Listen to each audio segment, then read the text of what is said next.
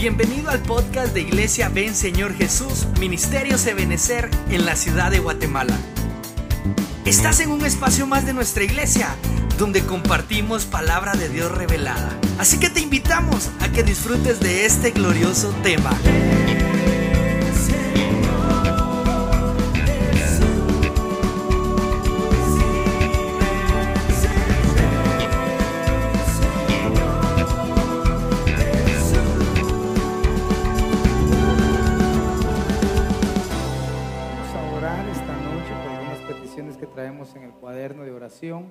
Y si tú tienes alguna petición, te voy a pedir que levantes tu mano al cielo y vamos a, orar juntos por tu necesidad.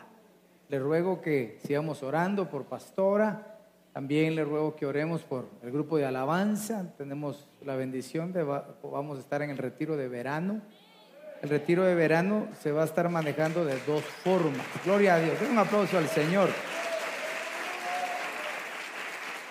El retiro de verano se va a estar manejando presencial y virtual, ¿verdad? Así que ya se nos darán las directrices de cómo poder asistir durante esa semana, pero el Señor nos bendijo con que ahí esté la participación del grupo, entonces hay que orar para que el Señor use a estos muchachos y, y que puedan ser de bendición, ¿verdad? En los hogares. Oramos al Señor, Padre, en el nombre de Jesús, esta noche te damos gracias por tu misericordia. Nos convenimos en oración, Padre, por las manos levantadas, por aquellos que están presentando sus peticiones, sus necesidades. Por favor, Señor, ayúdalos. Y también te pido por las peticiones que traigo, Señor, a tu altar esta noche, Señor, y te ruego que tengas misericordia de ellas. En tus manos la vida de mi esposa, Señor, sigue obrando, por favor. Y de igual manera, Señor, usa el grupo de alabanza, usa a cada siervo y a cada sierva. Hoy, Señor, te rogamos que traigas tu palabra, ese consejo oportuno y necesario para nuestras vidas y que verdaderamente se convierta en un consejo tuyo sobre nuestros corazones. Gracias, Padre, gracias, Hijo y gracias, Espíritu Santo. Amén, amén y amén. Dale una ofrenda de palmas al Señor. Gloria a Dios, aleluya. Yo quisiera esta noche, pues nos toca abordar un tema familiar, ¿verdad? Y siempre el Señor nos habla, siempre hay algo que el Señor trae, ¿verdad? Para la edificación de nosotros. Y esta noche, pues le hemos puesto al tema a fuentes divinas en el hogar. Quiero asegurar algo, digo yo, ¿verdad? Que todos nosotros, todos los hogares, necesitamos diferentes fuentes que nos den el alimento. Por ejemplo, necesitamos la fuente de la bendición, necesitamos una fuente que nos bendiga espiritualmente. Está el Padre, está el Hijo, está el Espíritu Santo, ¿verdad? Y ellos, hermano, tienen pues obviamente sus ministros, sus medios, sus carismas que nos bendicen, pero toda la humanidad necesita una fuente de bendición. También necesitamos una fuente de preparación en la vida. Y para eso pues están los, los eh, centros de estudio, ¿verdad? Para ir preparando en el conocimiento a las personas y que se vuelvan hombres y mujeres de bendición y de ayuda en la sociedad y que puedan desenvolverse, ¿verdad? Y no que haya gente ociosa, sino gente trabajadora, amén, como usted, ¿verdad? Y como nosotros. Y también creo que necesitamos una fuente de provisión. Yo creo en la palabra que Dios tiene muchos nombres y dentro de uno de sus nombres, Él se llama Jehová Jireh, que quiere decir Jehová proveerá, Jehová provee. Entonces, quiero preguntarte, ¿a cuántos Dios les ha proveído que digan amén alguna vez? Siempre Dios nos envía la provisión de una forma natural y de una forma sobrenatural. Esa forma natural es cuando nosotros eh, podríamos decir que con nuestros medios vamos, venimos, trabajamos, recibimos un salario, aunque quiero recordarte que esos medios y esa fuerza nos la da Dios a nosotros. Es una forma natural. Y la forma sobrenatural es cuando por alguna razón no tenemos esa fuente de provisión de trabajo, aún así Dios se encarga de nosotros y nos envía su provisión económica, la provisión alimenticia, siempre Dios está. Y aunque pueden haber casos, ¿verdad, hermano? Donde alguien diga, pastor, yo la estoy pasando difícil y no veo la provisión. Te voy a decir algo, espera y confía en el Señor porque Él tarde o temprano va a enviar su provisión. Una de las cosas que a veces repetimos, ¿verdad? Como predicadores y, casi que motivamos a las personas para que digan amén es, Dios nunca nos deja sin alimento. Y la pregunta es si verdaderamente tú nunca has estado sin alimento. Nunca has tenido alguna escasez en tu vida que digas, bueno, hoy no tengo. Otra cosa es que estemos sobrepeso, entonces nos cae, no sintamos tanto, ¿verdad? Pero en más de alguna ocasión, y eso lo vemos en la Biblia, o sea, la, la viuda Aquea, ¿verdad, hermano? Cuando llegó Elías, ella, no, ella era esposa de un profeta, era esposa de un siervo que tenía promesas y ya no tenía comida. Pero lo que pasa es que Dios utiliza diferentes metodologías para llamar la atención de sus hijos o para elevarlos a una nueva experiencia espiritual.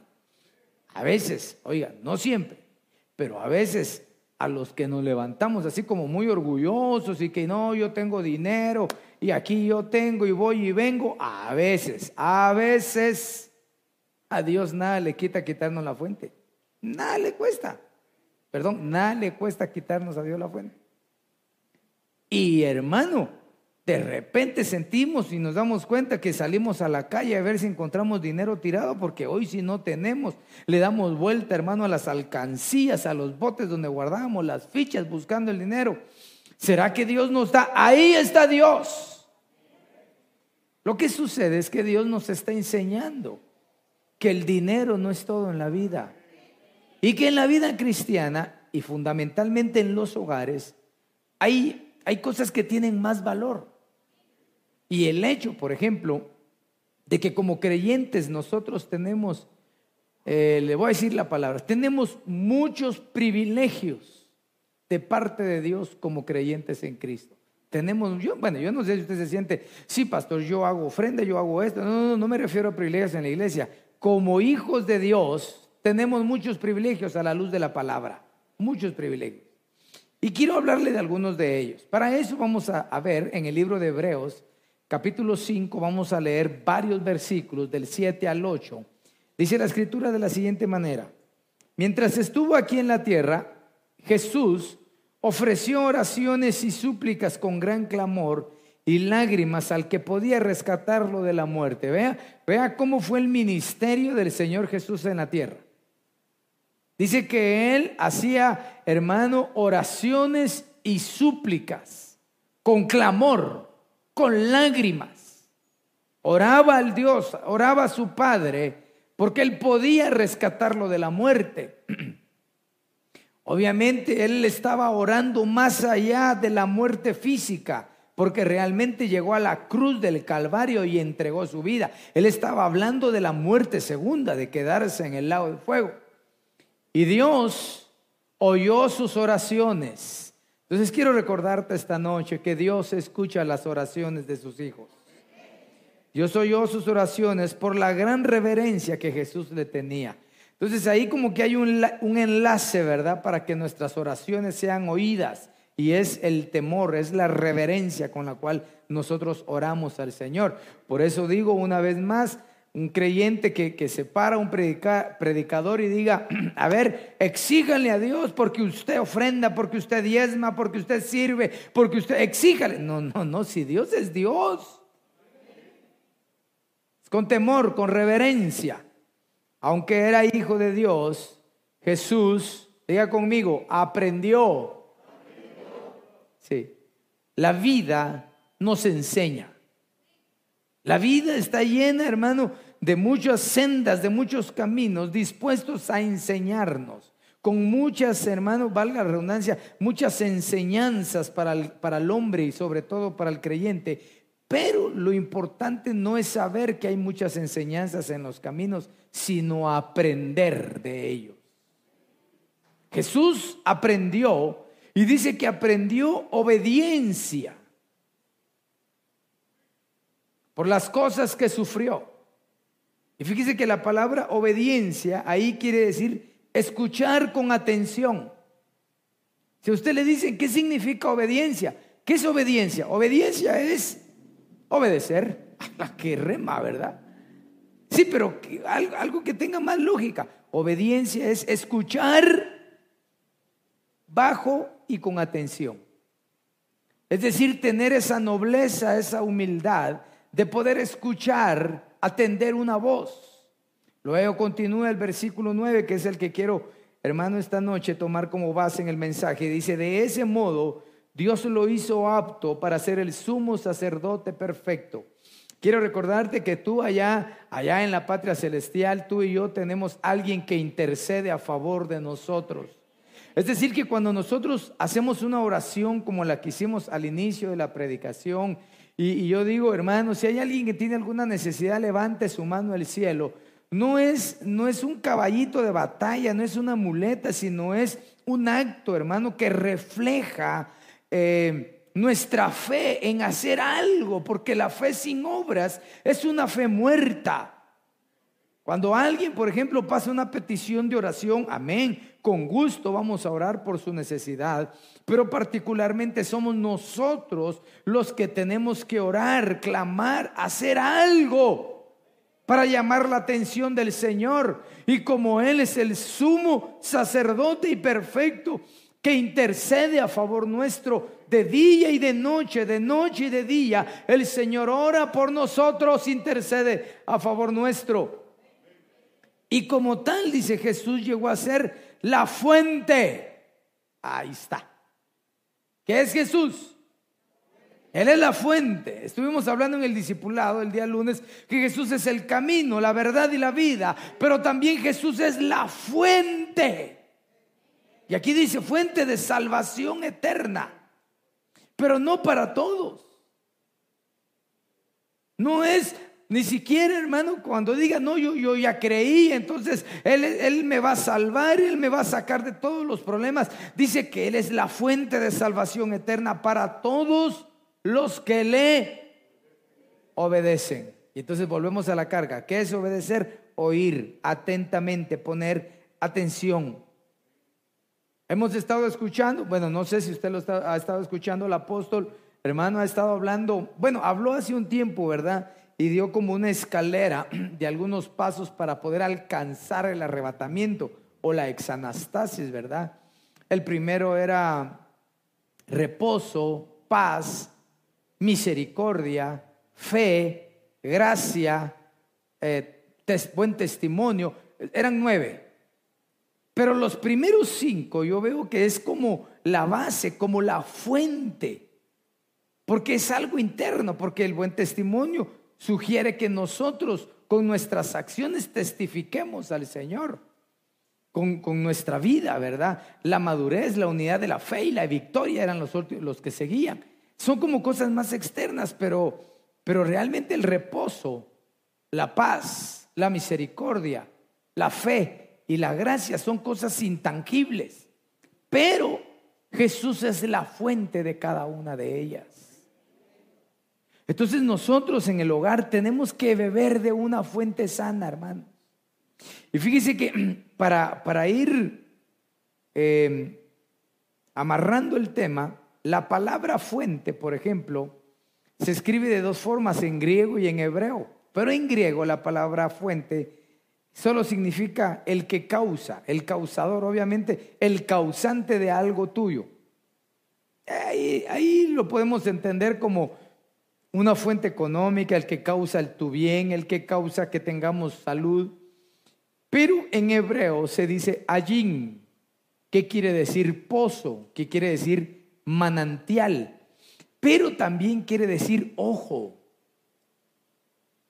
Y entonces cuando, cuando yo analizo a la luz de la palabra, todas las palabras ayin, que significan ojo, pero que me están diciendo que son una fuente. Hermano, yo tengo que cuidar esa fuente que hay en mi casa.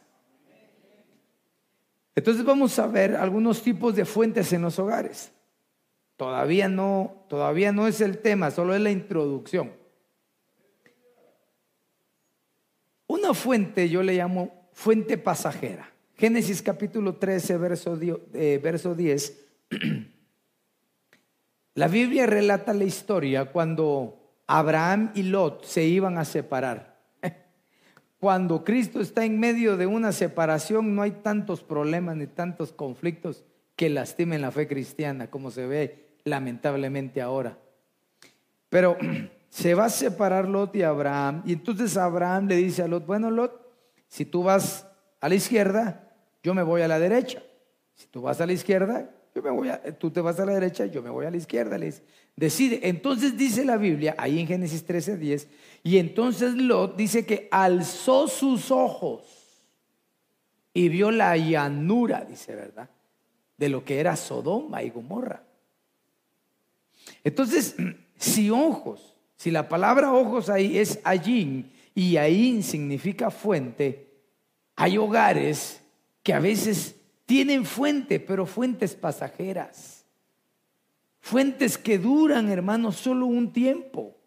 Hemos hablado en muchas ocasiones que no es, no es suficiente llegar a un punto donde tú tengas un buen trabajo, un buen sueldo, una buena mujer, una buena casa, buenos hijos, buen carro, puntos, todo. No es ese el punto máximo.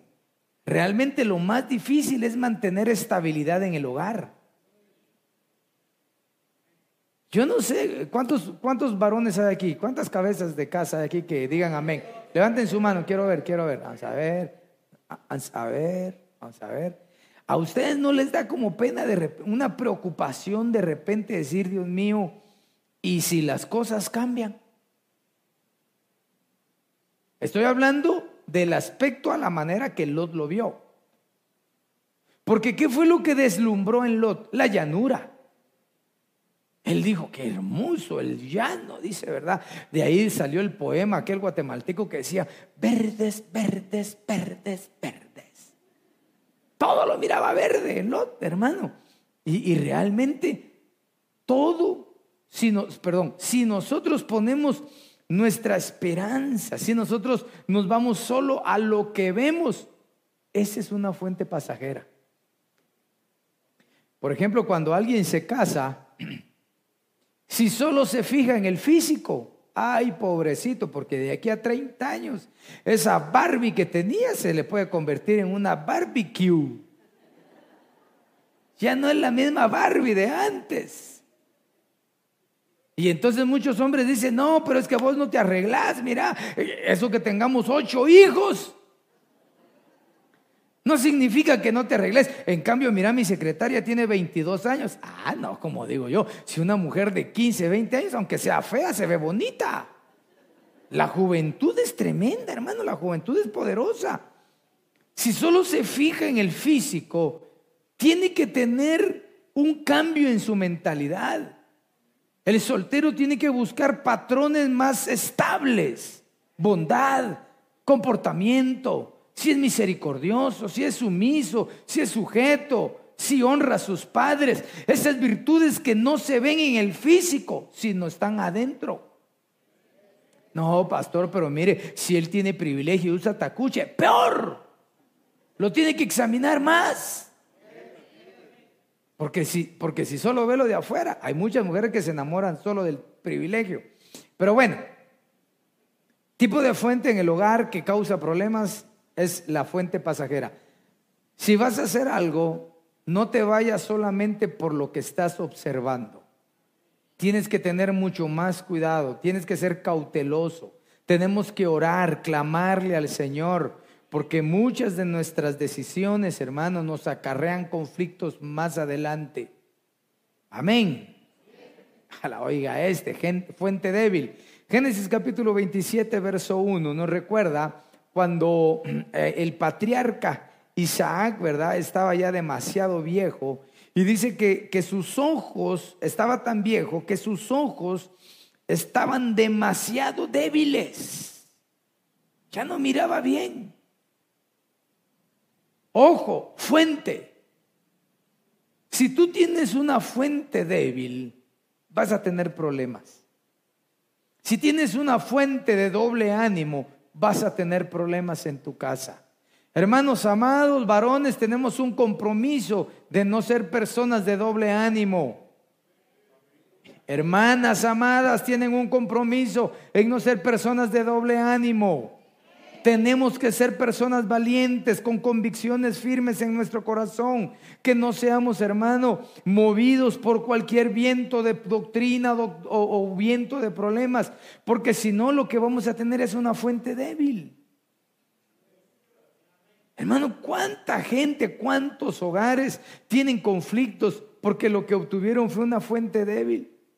Mire, pues cuando uno se queda sin trabajo, yo pasé varias ocasiones de esa manera, y recuerdo que en cierta ocasión me despidieron de un trabajo, hermano, y yo ganaba bien ahí. En ese entonces se ganaba bien ahí, pues. Y yo creo que ganaba, en ese, y ganaba bien, ganaba 50 quetzales diarios, creo yo. Sí, 50 diarios creo que ganaba. Y, y me quedé sin trabajo y entonces empecé a buscar y a buscar y encontré un empleo donde me dijeron, mire, le vamos a pagar 22 diarios. Hermano, yo tenía una gran necesidad y dije, bueno, pues aunque sea con estos 22 me voy a acomodar. Hermano, qué desesperante estar ahí adentro. Desesperante.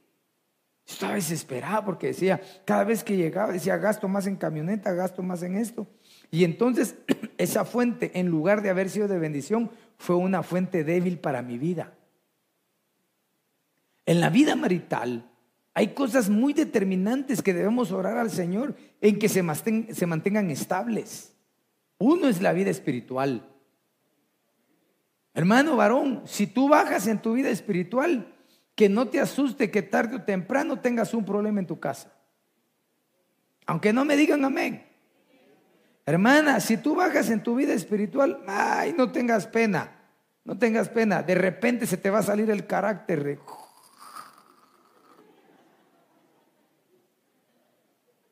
Y los hijos no se diga. Tenemos que procurar mantener una estabilidad espiritual. No somos perfectos, yo lo sé, hermano, y uno puede cometer errores y todo, pero tenemos que eh, vindicarnos, tenemos que pedir perdón, reconciliarnos.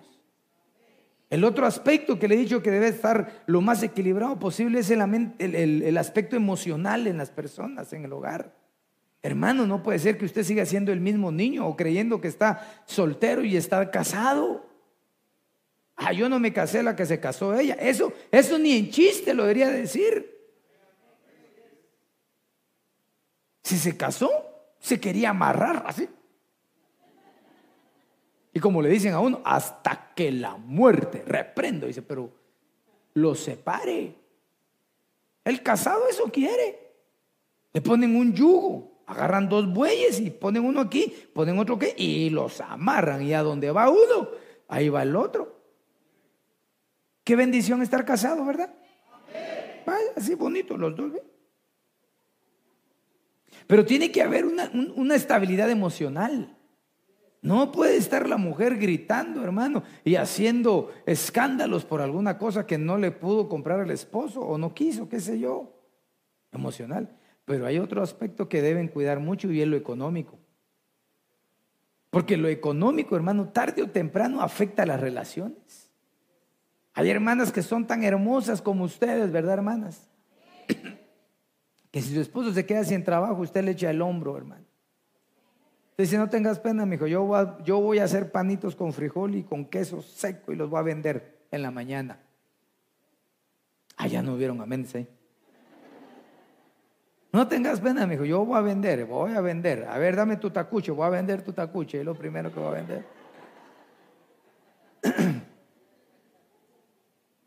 Cuando el aspecto económico empieza a decaer y a decaer y a decaer y a decaer y a decaer y no logra levantarse como consecuencia de una fuente débil, entonces empiezan los atrancones. Una mujer le aguanta un mes, dos meses, tres, cuatro, cinco, seis, siete, pero no toda la vida. No puede estar toda la vida en un ciclo, en, una vida cíclica. Un tiempo bien y de repente, ¡pum! Otra vez mal, otra vez cuesta otro montón. Y ya suya y de repente, ¡pum! Otra vez. Lo que pasa es que tiene una fuente débil. Sus ojos están debilitados. Veamos otra fuente. Ah, esta es terrible. Génesis 39, 7, fuente carnal. La Biblia relata en ese capítulo específicamente la historia de José cuando fue llevado a la, a la casa de Potifar. Y dice que la esposa de, su amo Potifar puso sus ojos, su fuente en José. No podemos nosotros como creyentes tener una fuente viviendo una vida carnal. Mire, pues hay diferencia. Debemos entender que los, nosotros decimos, ah, es que ese tan mundano, dice uno, aunque tan duro que se siente la palabra, ¿verdad? Pero mundano es alguien que es del mundo, que no tiene a Cristo. Y los cristianos que viven en pecado, a ellos se les llama carnales. Aquí no hay ninguno, ¿verdad? la dígame, no, aunque sea, aunque sea por la fe, hermano. ¿Quién es una persona, quién es un creyente carnal? Un creyente carnal es aquel que le da deleite a su cuerpo, a sus deseos, a sus bajas pasiones. Pastor, y entonces no puedo tener intimidad con su esposa, con mi esposa, por supuesto. Ahí Tú te las arreglas con tu esposa, ten intimidad con ella, en el marco, en el contexto de la pureza. Ahí para eso el Señor te dio esposa. Pero de eso a tener otros deseos. De eso, hermano, a estar deseando otras mujeres, viendo cosas que no son agradables, eso es convertirse en una fuente carnal. Y entonces la Biblia dice que el que provee para su carne, de su carne va a obtener, y el que siembra carne, recoge muerte. Y el que siembra en el espíritu, recoge vida. Entonces no podemos pretender en un hogar que, que se vive como muy carnal, porque eh, se tiene actitudes de niños infantiles, se golpean, se gritan, se ofenden, se dicen apodos, hermanos, y bueno, mejor no me meto ahí, ¿verdad? Pero, pero hay, que tratarse, hay que tratarse bien. ¿Me escuchó? Hay que aprendernos a tratarnos bien, con amor, con delicadeza. Hermano, tanto cuesta a veces decir gracias o pedir las cosas por favor. Cuando hay una fuente carnal en un hogar, eh, es terrible, es terrible. Ah, entonces ya sé, pastor, al que le pasa algo malo es porque es carnal. No, no necesariamente. Porque al más santo le pasó de todo en la cruz del Calvario.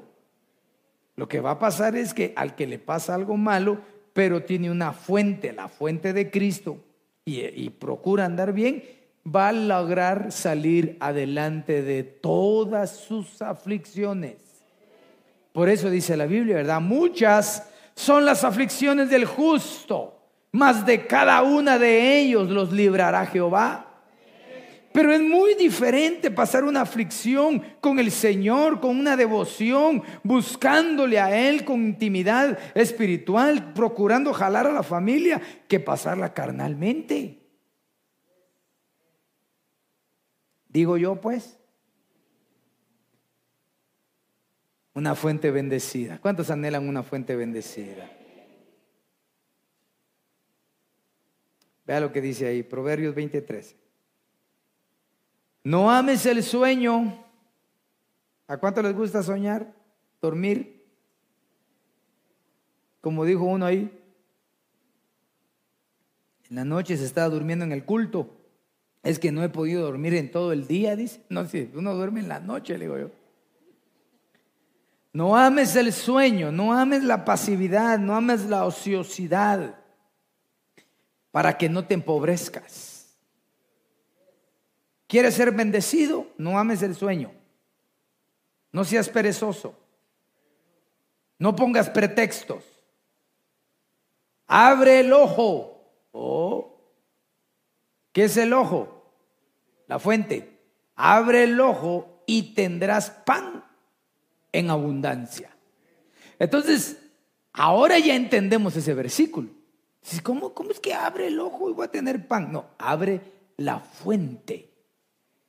¿Cuál fuente? La adecuada. La fuente adecuada. No vamos a abrir ni la fuente pasajera, ni la fuente débil, ni la fuente carnal. Hay que abrir la fuente adecuada, que puede bendecir tu hogar y puede bendecir a los tuyos. Entonces, veamos qué se debe hacer para tener una fuente bendecida. Yo quiero tener esa fuente bendecida. Yo anhelo que tú tengas esa fuente bendecida. El libro de Génesis capítulo 24, verso 16 dice, la joven era muy hermosa. ¿Cómo era la muchachita? Hermosa. Virgen, ningún hombre la había conocido. Bajó ella a la fuente y llenó su cántaro y la subió. Aquí está hablando de la esposa de Isaac, el patriarca. Llegó Eleazar, hizo una oración y en función de su oración Dios contestó y la mujer hizo lo que él había orado al Señor. Pero lo que quiero llamar la atención aquí suya es de que esta mujer dice que bajó a la fuente. Entonces este es un mensaje encriptado para los solteros que a veces cuando estamos hablando de un tema familiar, los solteros como que no se ubican. Pero esto es para los solteros, aquellos solteros que quieren ser bendecidos en su vida, que quieren ser prósperos, que, tienen, que quieren tener la mano del Señor sobre su vida. Y si el Señor les da un buen hombre y una buena mujer, pues que entonces sean doblemente bendecidos. ¿Qué tienen que hacer en el tiempo de la soltería? Tienen que bajar a la fuente de Dios. Y aquí hay dos enseñanzas, porque una es bajarse. ¿Qué es bajarse? Es humillarse. Es ser una gente humilde. Los jóvenes tienen que aprender a ser humildes. Aunque, hermano, a veces como cuesta que los muchachos y las señoritas sean humildes, sobre todo si son bonitas, son creídas y si son feas, son enojadas, hermano. Pero al final, los jóvenes tienen que volverse humildes. ¿A qué edad dejará de ser joven uno? Porque yo me siento joven todavía. Como dijo alguien, se siente nada más, pastor, nada más se siente, pero no se ve. Pero cuando uno es joven, uno siente que tiene el mundo en sus manos. Cuando uno es joven y es soltero y le dice, mire, usted va a ganar, eh, dígame el sueldo mínimo, ¿cuál es el sueldo mínimo? Tres mil quetzales. ¿Sí? Usted va a ganar tres mil quetzales. El joven dice, tres mil quetzales, con eso yo hago toda mi vida a ver los que estamos casados y tenemos hijos, ¿será que con tres mil puede salir uno? ¿Y entonces de qué se creen los patojos? Sin embargo, Dios puede multiplicar y hacer de en ellos un una fuente con un pan abundante. ¿Cómo? Siendo humildes. Esa fuente, esta fuente, se llega a ella bajando. Cuando un soltero lo que hace es buscar a Dios con todo su corazón, a ese soltero y soltera Dios le bendice y Dios lo prospera. Yo lo he visto en muchos de ustedes, lo he visto a lo largo de mi vida. Dios bendice a los solteros, hermano, en, ese momento y cuando llegan a su matrimonio, las bendiciones le persiguen. ¿No se ha dado cuenta usted? Cómo hay matrimonios que son diferentes en la vida cristiana. Hay unos que, que, hermano, cuando se casaron era porque ya mañana había que casarse. Y entonces le decían, ¿ustedes qué tienen? Pues amor. Entonces debajo de un árbol se aguanta todo. Mentira, ¿verdad? Otros ¿qué tienen? Pues eh, el cuarto, en mi casa yo tengo mi cuarto. No, ese no es tu cuarto, es el cuarto de tu mamá y de tu papá. ¿Qué tienen? Nada. Pero hay otros matrimonios que tienen de todo. Ya tienen su casita, su estufita, sus muebles. ¿De qué dependió? De la actitud. Cuando uno es joven comete errores y sobre todo cuando es soltero y sobre todo cuando el físico lo compromete a uno. Usted me entiende, ¿verdad? uno comete, uno comete errores, hermano, pero hay que humillarse. Hay que clamar, hay que pedir perdón y bajarse a la fuente de Dios. Y en ella te vas el joven se empieza a llenar de virtudes. Se empieza a llenar de sabiduría, de inteligencia. Y entonces vemos personas jóvenes bien prosperadas. Bien prosperadas. Dice uno, y este hasta envidia, este, este de plano saber en qué anda metido. No, no, lo que pasa es que se humilló a la fuente genuina.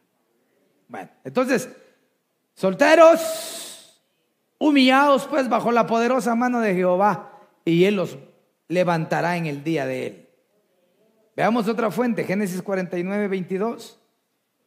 Ramo de vid fecunda es José, ramo de vid frondosa junto a la fuente, cuyos vástagos se extienden sobre el muro. Todo hombre, toda familia, todo hogar debería estar siempre pegada a una fuente que sea fecunda. Hermano, un árbol a lo lejos se ve que es fecundo, que es próspero, que, que es fructífero. Se ve.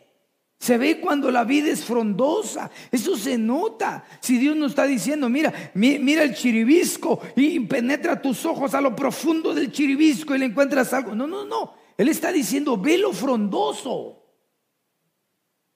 Y en virtud de eso, mantente pegada a esa fuente. Dios, hermano, realmente ha bendecido la vida de muchos hogares.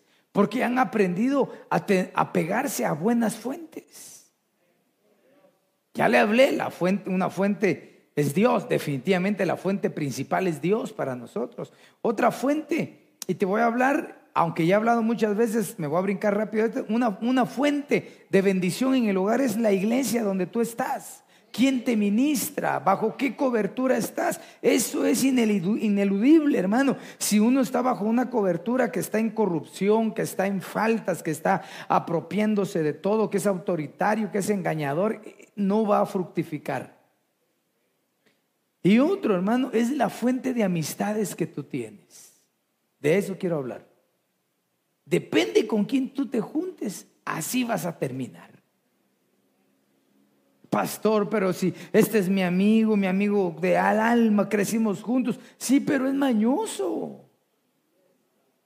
Tiene malos hábitos. Sí, pero a mí nunca me va a robar, pero ya le robó a toda la cuadra. ¿De dónde crees que te dio el televisor que tienes? No, pero es que él me ama. Es una mala fuente. Te estás juntando con un chismoso, con una chismosa. ¿Qué frondoso tiene? ¿Qué fuente te está dando en el hogar? ¡Ja! Comidilla, hermano. Hermana, la invito a un cafecito así, muy importantes. Hasta cuando agarran la tacita, hasta levantan el dedito así para tomársela. Así todas piquis ellas, ¿verdad? Pero chismosas. Entonces lo elegante del dedo se le pierde en la boca. Es determinante la fuente a la que te acercas. Hay hogares, yo he visto que hay, conocí hogares bendecidos, pero se acercaron a la fuente equivocada. Hermanos, todos en la vida cristiana hemos visto errores ministeriales, errores congregacionales, errores humanos, errores familiares, hermano, errores en la hermandad cristiana, en la fraternidad cristiana. Los hemos visto errores, pero Dios nunca se va a equivocar. Esos son errores humanos. Errores que, hermano, tenemos dos cosas, soltarlos y no amargarnos, hermano, y saber con quién estamos. Y por eso la Biblia dice que mejor es la compañía del humilde que repartir despojos con los soberbios. Cuando tú te juntas con una fuente de una persona que es humilde, hermano, ¿este te está transmitiendo humildad? Cuando tú tienes un tu amigo que, cada vez que platica te dice, eh, ¿qué tal? Y, está haciendo a la iglesia. Ah, otra vez me está hablando de la iglesia. Eh, no, y no sabes si decirle no, porque si le dices no, te regaña. Eh, sí, sí, sí. Ah, qué bueno. ¿Y, qué predicó el pastor ayer? Sí, fui el año pasado. Y entonces viene el hermano y te empieza a atacar y te dice, mira, no está bien lo que estás haciendo, recordate lo que dice la carta a los hebreos, no te dejes de congregar, acuérdate lo que dice la epístola a los romanos, que la fe viene por el oír y te lo empieza a agarrar a uno. Esa es una buena fuente.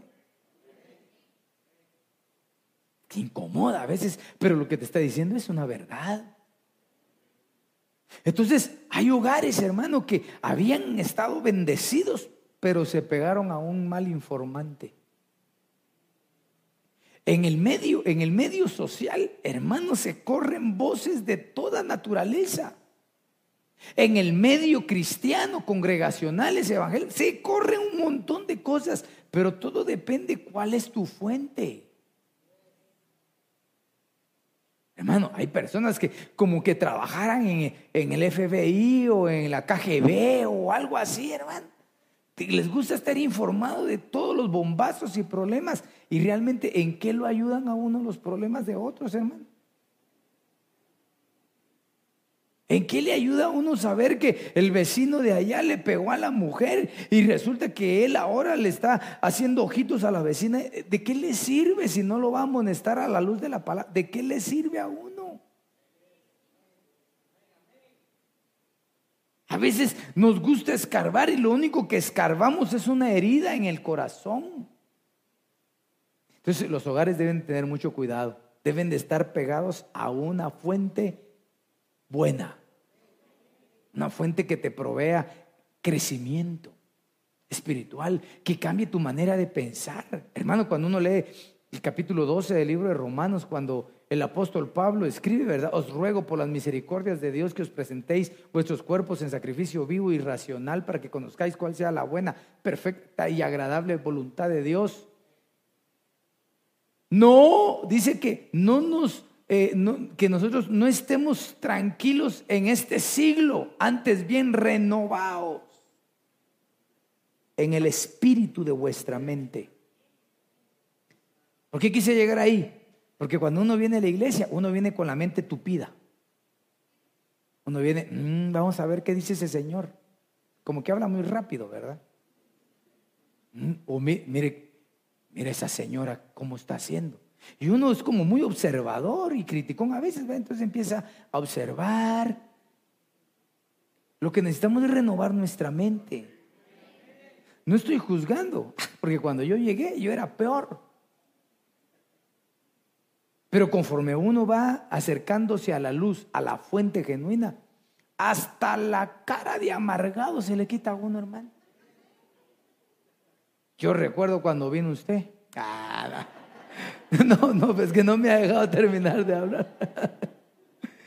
Pero mire, realmente muchos de nosotros venimos con la cara así toda tristona, hermano, toda afligida. Hay una hermanita muy amada en esta congregación que vino cuando su papi falleció y pasó a la presencia del Señor y venía muy afligida. Y es más, cuando nosotros la agregamos en nuestro teléfono, pusimos ahí, hermana, que se le murió su papá. Así la tenía yo, hermano. Y recuerdo que su carita obviamente venía triste y la mitad. Y ahora es diferente. Esa es una en muchos casos. ¿Por qué? Porque seguramente se acercó a una fuente frondosa, fecunda. Tú tienes que dar frutos en tu casa. Si tus padres no pudieron dar frutos por alguna razón que no los vamos a juzgar, tú tienes que dar frutos en tu casa, en tu hogar. Veamos otra. Libro de Nehemías, capítulo 3, verso 15. Vea este hombre impresionante, Salum, hijo de Colojose, oficial del distrito de Mispa. Vea lo que él hizo. Uno, reparó la puerta de la fuente. La edificó. Dos, la revistió. Tres, y asentó sus hojas. Cuatro, Además, reparó sus cerrojos y sus barras. O sea que él hizo el trabajo completo de la, de la puerta de la fuente. Pero lo importante aquí es que era la puerta de la fuente. Quiere decir que eh, hay muchos hogares que tienen que reparar su fuente.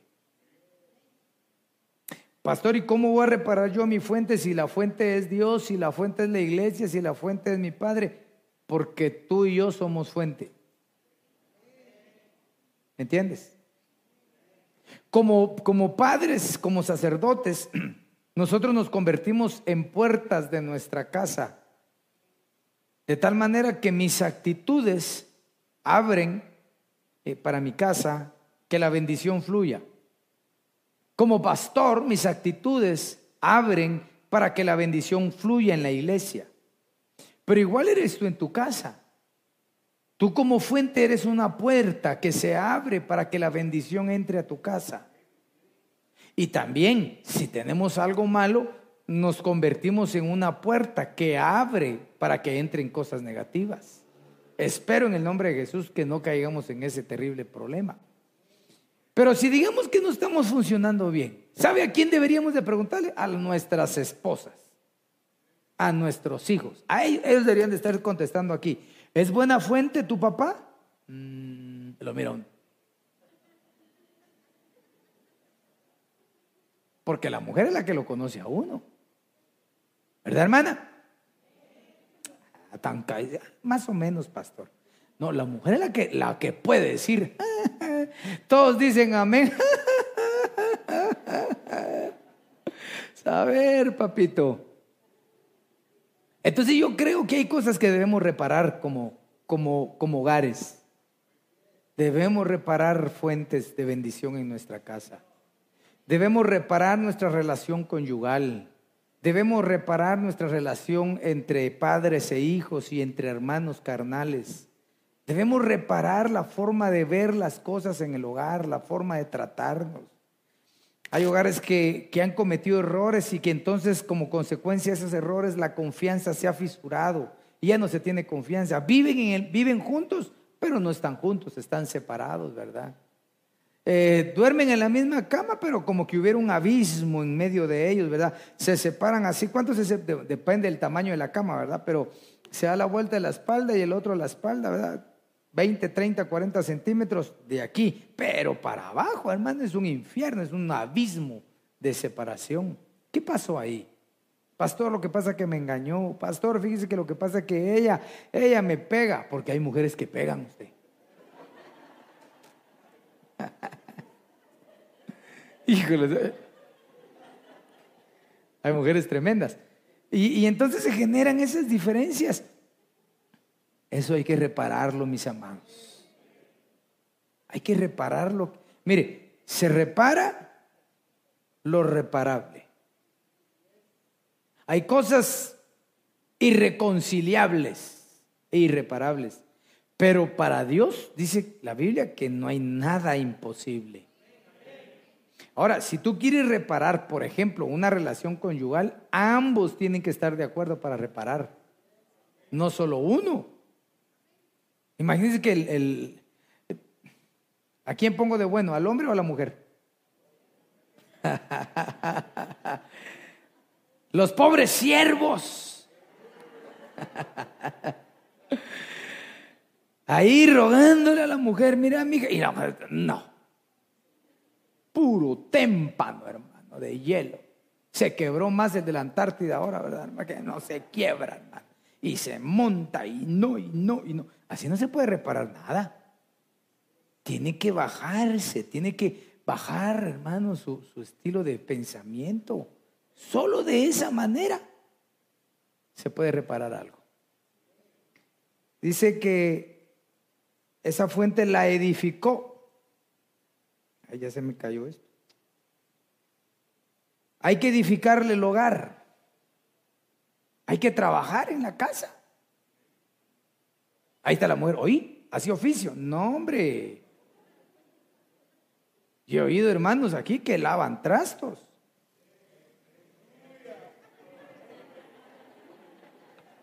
Saber cuántos condenados hicieron ahora algunos. ¿verdad? está bien, pues que cada quien haga como le dice la mujer, quiere decir como sienta en su corazón. Cada quien que ayude, ¿verdad? Si lo quiere hacer, amén. Ni le quita ni le pone. Está bien, hay que edificarse unos con otros. Hay que aprender a atender, hay que aprender, hay que aprender a invertir. Ahí, ahí. Mire,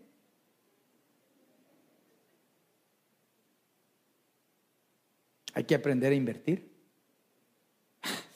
Solo dinero son las mujeres. Te hubieras quedado soltero. Ay, pastor, ¿cómo usted sí que ni gracia tiene para decir las cosas, ¿va? No, mire, hermano, yo sé, yo, yo, yo, Dios me, Dios me ha llevado por muchos senderos, hermano. Y yo sé lo que es solo tener para un agua y tres pajillas. Yo lo sé. Yo sé lo que es tener que salir sin lo más que tenía en ese entonces eran, ¿cuánto valían las aguas? 65 centavos valían las aguas. Regáleme un agua y tres pajillas, decía yo. Para mi hijo mayor, mi esposo y yo, sentado. Lo importante es convivir, edificar. Ah, no, pastor, es que yo la quiero llevar a un buen restaurante. Si no puede. Está esperando que le caiga la maleta de dólares y no te va a caer. Lo que va a hacer es caer mal. Bueno, edificar. La revistió. Calafatear, ¿verdad? Cubrir. Y asentar. Establecer. Un hogar es feliz cuando es estable. Cuando el hombre está ahí con amenazas, me voy a ir, te voy a dejar. Ah, ¿qué, hogar más infeliz. O qué marido más infeliz. No sé cuál será la cosa, ¿va? ¿Cómo será la cosa? O cuando la mujer amenaza. Te voy a dejar. Y ahora con la ley del femicidio, parece, te voy a acusar, le dice.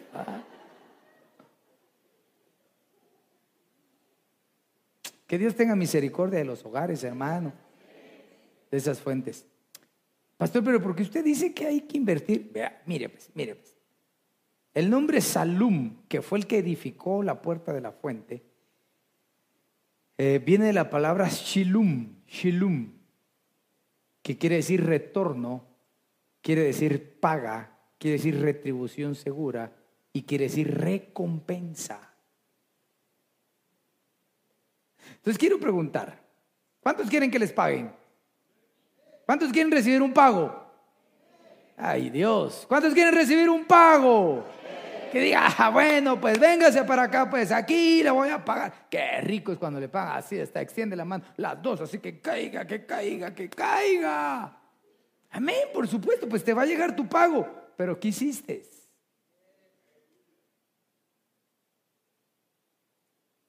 Este que edificó la puerta de la fuente, dice que su nombre significa retribución segura.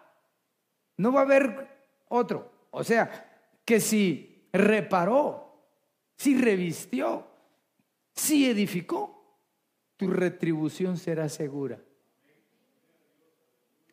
Si no, Dios se contradecería. Y Dios no es hijo de hombre para mentir, ni hijo de hombre, hermano, para arrepentirse.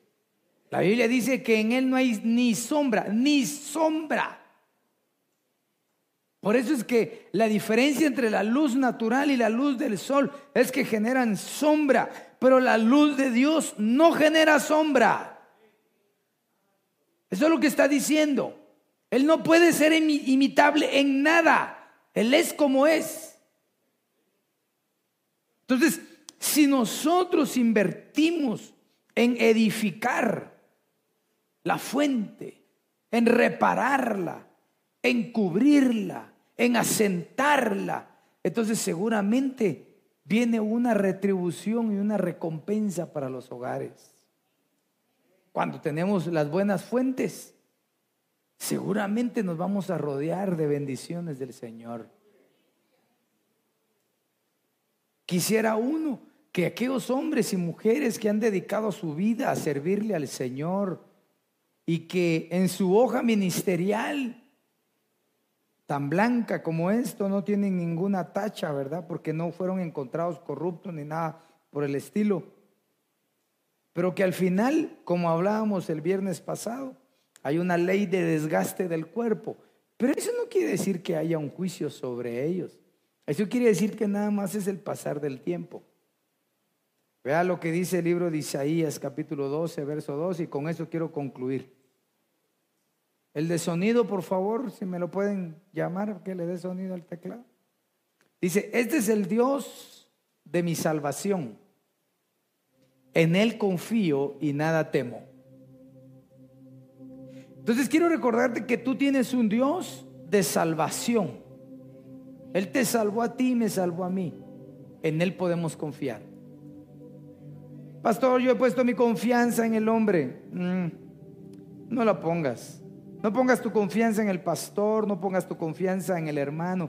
Pon tu confianza total en el Señor. Aún la carta del apóstol Pedro dice, pon toda tu esperanza en la gracia que será manifestada en el día de Jesucristo. Confía en Él y nada temo, porque mi fuerza y mi canto es Jehová. Él ha sido para mí la salud. Sacaréis con alegría el agua de las fuentes de la salud. Recuerdo aquel versículo y mire que después de haber estudiado esto, eh, durante el día se me vino aquel versículo que dice, dos cosas tengo contra vosotros. Una, me habéis, se alejaron, me parece, y hiciste cisternas para vosotros. Me abandonaste siendo yo la fuente. Amados hermanos, familias que están aquí presentes, que nos están viendo, no abandones la fuente fiel que es Dios. Esa fuente tiene alegría, tiene salud, tiene alabanza. Nos permite pregonar en medio de los pueblos y proclamar su nombre. ¿Qué es dejar la fuente? Dejar de tenerle temor al Señor y empezar a tener una vida carnal como lo vimos al inicio. Sacaréis con alegría el agua de las fuentes de la salud y diréis aquel día, alabad a Jehová, cantad su nombre, pregonar sus obras en medio de los pueblos y proclamad que su nombre es sublime. ¿Te, sabes ese canto? ¿Te acordás de él? Ah, va, entonces lo vamos a tocar. Hermano, ese salmo, ese, ese libro, capítulo 12, me ha bendecido por muchos años. Hoy que lo estaba estudiando en la madrugada, yo me recordaba, era hace muchos años, no sé, muchos. El Señor me dio un mensaje, precisamente es. Entonces concluye el capítulo 12 diciendo, regocíjate y canta moradora de Sión, porque grande es en medio de ti el Santo de Israel. Aleluya. Dale palmas fuertes al Señor.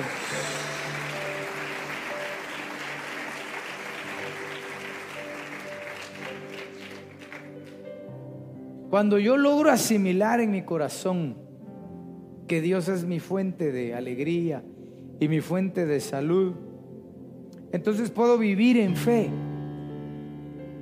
¿Qué es vivir en fe? Es tener esperanza.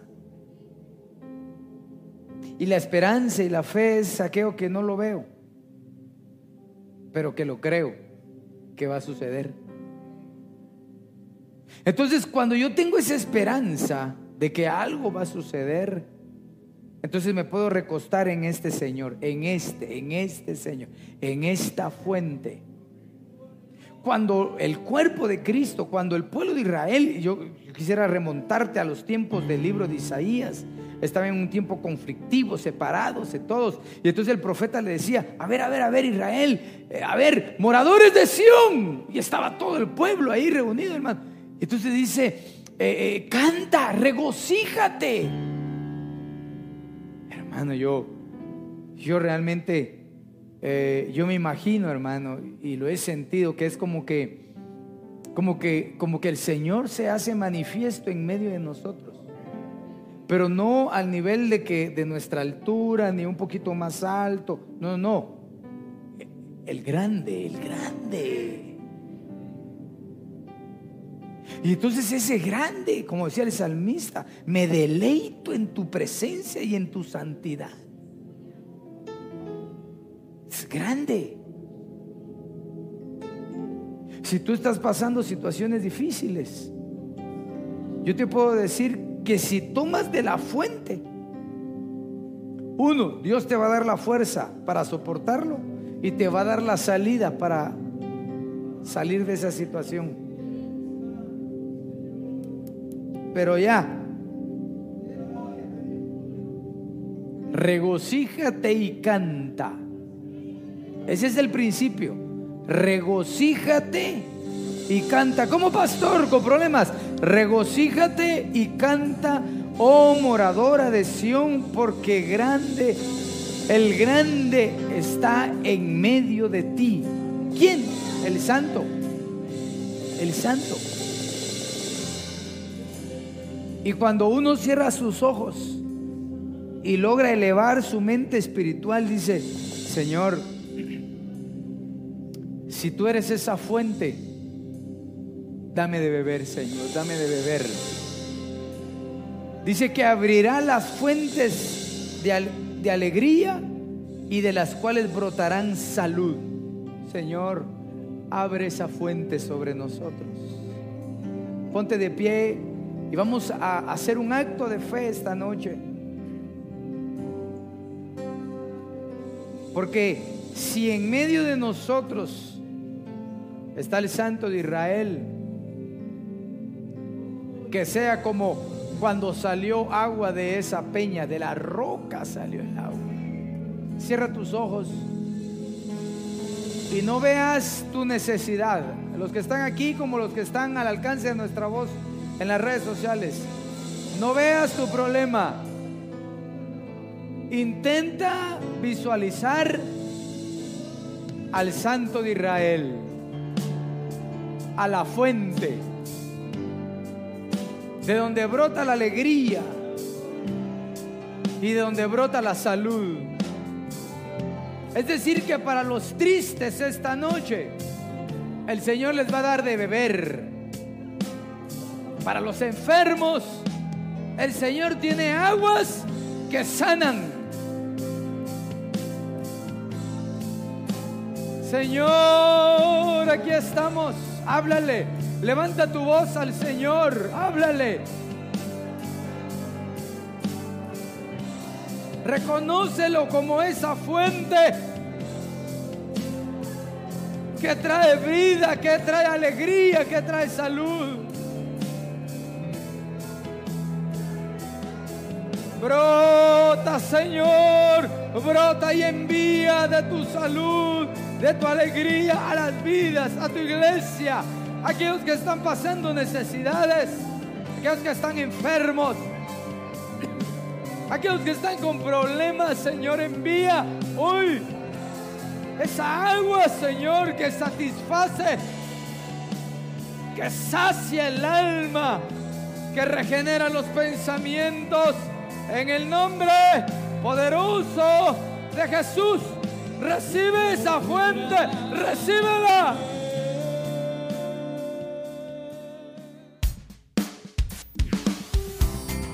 Esperamos que este tema haya sido de bendición para tu vida.